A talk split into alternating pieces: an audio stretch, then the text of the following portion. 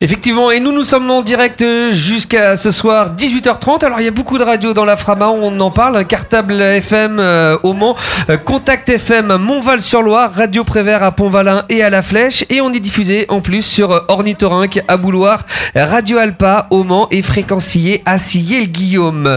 Euh, Patrice d'Ornithorynque nous a rejoint et il a avec, il a ramené avec nous autour du micro Lola Lafont. C'est à vous. J'ai ramené personne. J'ai, je l'ai invitée. Elle est venue gentiment euh, à ce micro. Bonjour Lola Lafont. Bonjour. Alors, on est là pour un, un livre. Euh, quand tu écouteras cette chanson aux, aux éditions Stock, et euh, contre toute attente, c'est un, un livre sur Anne Frank. C'est un livre autour, De- autour d'Anne Frank. Frank et surtout de, de son journal et de son talent d'écrivaine. Alors, une rencontre particulière quand même, puisque euh, le, le début, c'est quand même passer une nuit au musée d'Anne Frank à Amsterdam. Oui, oui, oui, j'ai passé euh, 10 heures en fait enfermée euh, de mon propre chef euh, dans l'annexe, là où les Francs et une autre famille se sont cachés pendant 25 mois. J'ai passé euh, une nuit entière euh, à réfléchir au sens qu'avait leur absence justement parce qu'on est confronté à, leur absence. On est dans un appartement finalement des combles, hein, vide. Mhm. Et euh, voilà, c'est aussi un livre autour de l'absence des gens euh, qui comptent pour nous. Et cette annexe, justement, elle, elle est comment? C'est succinct. Il y a un lit, il y a des, il y a des tables, il y a, il on peut Mais vivre. non, on peut vivre. Non, dans on ne peut pas. L'annexe, euh, ce- c'est 40 mètres carrés sur deux étages. Ce sont des pièces très très exiguës où il n'y a plus rien, puisque c'était le souhait du père de Anne et de Margot Franck, sa sœur, Otto Franck, qui, euh, après leur arrestation le 4 août 44 et que les nazis euh, aient absolument tout raflé, parce que c'était un petit appartement, il a voulu, quand c'est devenu un musée, que tout reste vide. Alors on est confronté vraiment au vide. Euh, c'est un, un- un moment de l'histoire européenne, de la nôtre quand même. Voilà, qui est, qui est, ce- qui est le drame de l'absence. Et à la lecture du journal, vous retrouvez euh, cet univers. Vous arrivez à reconstituer euh, cet univers dans, dans cette annexe? Comment où étaient placées les choses, par exemple? Où est-ce que vous avez cherché déjà à le faire? Euh, il y a de toute façon dans le musée contemporain qui est à côté, euh, qui est un musée historique, il y a des maquettes de chaque pièce comme, comme, comme elles étaient. Mais moi, je n'étais pas vraiment là pour ça. Moi, j'étais là pour aller à la rencontre de cette jeune fille que tout le monde connaît, mais que, dont personne ne se souvient vraiment. C'est-à-dire que tout le monde a lu le journal, mais personne ne se souvient de ce qu'il y a dedans. Et ce que j'ai découvert, c'est à quel point elle est méconnue, à quel point son talent d'autrice, parce qu'elle a réécrit intégralement son Oui, voilà. journal, Mm. voilà, et qu'elle voulait en faire un récit publié après la guerre, à quel point on ne dit pas assez d'elle que c'est une écrivaine. On a les traces du, le- le- du journal original, justement. Bien le- sûr, il est dans le musée. Il est dans le musée. Et euh, les différences sont, sont énormes euh, sur cette réécriture, justement? Les différences entre son premier journal et le moment où elle a réussi de a décidé de tout réécrire, c'est déjà elle a un an de plus, elle a commencé à écrire son journal à l'âge de 13 ans, et puis elle commence à le réécrire euh, en mars 44, euh, à 15 ans, et euh, elle est plus mûre, et surtout elle a, elle a vraiment euh, euh, fait des choix qui sont vraiment celles d'une romancière. Elle, elle met des passages en avant plutôt que d'autres. Oui, il y a des différences énormes. Et elle prend conscience que c'est quelque chose qu'elle va pouvoir transmettre, enfin, Eh ben, elle ne le savait pas. Elle ne savait pas, évidemment, la pauvre, mais elle voulait, elle l'écrit dans son journal, je voudrais être écrivaine ou journaliste. Alors, euh, on pense effectivement, comme vous l'avez dit, euh, tout connaître sur Anne Frank, euh, traduit en 70 langues. Ouais. Euh, au cinéma, adaptation aussi. Euh, qu- Qu'est-ce qu'on peut apprendre de plus? Est-ce que euh, ce qu'on l'on sait d'elle, sans, même sans l'avoir lu, puisque maintenant Ouais, ouais. l'image a, a fait aussi son effet, euh, diffère de, de- du contenu exact du, du- du- du livre Alors, euh, moi, j'aime beaucoup tra- travailler sur des, des figures, effectivement, euh, de gens qu'on croit connaître. J'ai travaillé dans La Petite Communiste qui ne souriait jamais sur Nadia Comaneci. Et en fait, à chaque fois qu'on travaille sur une personne euh, universellement connue, on se rend compte qu'en fait, on ne sait rien. Mais ce ne sont pas des... Je, je ne travaille pas sur des révélations. Ce que j'ai découvert en travaillant sur, sur- autour de l'annexe et d'Anne Frank, c'est que le l'image qu'on a d'elle, qui est une sorte de portrait d'une jeune fille bien sage, bien comme il faut, c'est un héritage d'Hollywood. Parce que euh, quand il a été question d'en faire un film dans les années 50, il a- Hollywood a voulu en faire un récit qui aurait un succès universel. Et donc, ils ont coupé dans le journal tout ce qui avait attrait à sa religion, tout ce qui avait attrait à la judéité. Ils ont coupé tout ce qui avait attrait au nazisme parce qu'ils voulaient que ça soit lisse, complètement lisse. Ils ont coupé euh, tout ce qui, tous les passages où elle parle de sa sexualité, parce qu'elle est extrêmement, extrêmement franche euh, sur sa sexualité.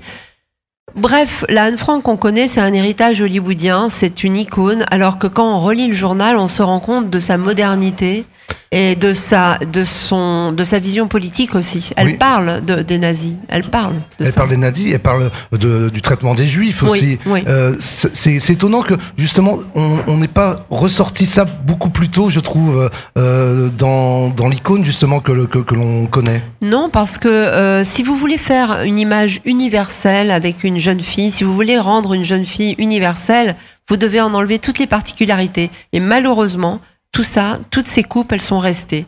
Donc moi, je suis allée à la rencontre de, effectivement, d'un texte complètement morcelé qu'on a de nouveau. C'est en 97 qu'on a qu'on a publié de nouveau le journal tel qu'il devrait être lu. Alors vous, vous avez passé une dizaine d'heures dans ce musée? Oui. Que, que fait-on dans, dans, une- dans un endroit vide euh, à réfléchir hein, avec toute euh, cette histoire qui, qui pèse derrière? Eh ben, écoutez, j'ai je j'ai compté le nombre de pas qu'elle avait entre sa chambre et la porte qui est euh, c'est une fausse bibliothèque hein, qui ferme l'accès à l'annexe puisque c'est là où ils étaient cachés. Il n'y avait pas plus de 40 pas. Et je me suis dit que cette jeune fille, elle a vécu donc 25 mois. Euh, Excusez-moi, monsieur, euh, non, je, je m'interromps parce que ça fait genre 150 personnes qui prennent des photos sans me demander. D'accord. Donc, euh, euh, je pense qu'on va arrêter là. Euh, merci. Euh, c'est bizarre quand même hein, quand vous venez parler d'un livre et qu'on vous photographie sans vous le demander. Euh, donc, euh, en fait, voilà, ben, je sais plus ce On, que je est- voulais on dire. était sur les 40 Voilà, c'est beaucoup cette- plus important que moi. C'est c'est peu de pas qu'elle avait. C'est-à-dire que vous avez vraiment une jeune fille qui n'avait qu'un seul voyage, c'est 40 pas à faire. C'est Mmh. tout.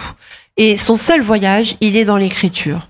Et moi, c'est ça qui m'intéresse. Et effectivement, ça m'a permis aussi de réfléchir à, à ma famille, puisque malheureusement, euh, ma famille a été euh, décimée pendant la Shoah et 90% de ma famille est morte à Auschwitz. Et si je n'ai jamais voulu en parler, si je n'ai jamais trouvé comment en parler, ces 10 heures-là m'ont permis de, de, de, de me confronter aussi à qu'est-ce que ça veut dire de faire partie d'une famille dans laquelle il y a tellement d'absence, tellement de, de, de- une généalogie totalement euh, coupée. Mmh, C'est ça dire. aussi, tout un- Ouais. toutes les racines qui Voilà. disparaissent d'un coup. Ouais. Et donc ça, ça a fait écho aussi donc euh, à, à votre vie personnelle et enfin à votre histoire familiale. Oui, oui, oui, c'est vrai que c'est la première fois que je fais un récit euh, euh, à la première personne et, et, et que je décide finalement de, de, de, de me confronter à, à, au- à- comment vous dire, à, à une sorte de vérité, de la même façon que euh, ma grand-mère m'avait offert une médaille, Anne Frank, en me disant ne l'oublie jamais. Mhm. Et cette médaille, j'ai toujours eu peur de la perdre.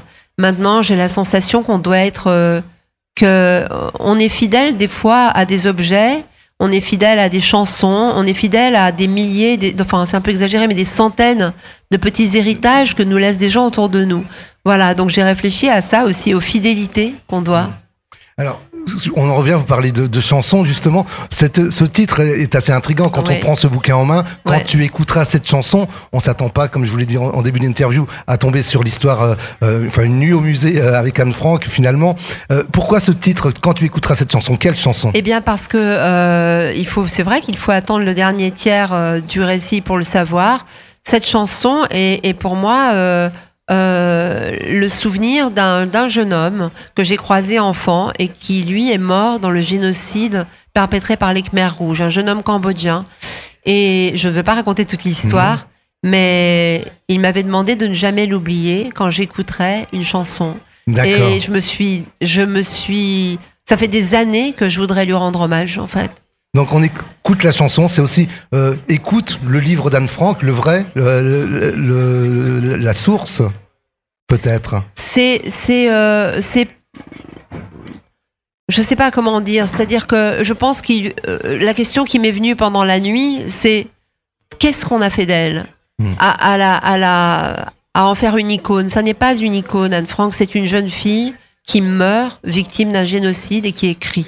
Et il faut, si on veut lui rendre hommage, il faut la lire. Il faut la lire. Ouais, Voilà, ouais. Exactement. Et ben, je vous conseille aussi de, de lire euh, le journal, euh, bah, le, le- le livre de Lola Lafont.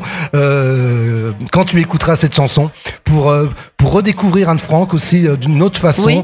et revenir à certaines racines et à certaines vérités sur la judaïté. judaïté euh, je, crois que je me suis planté.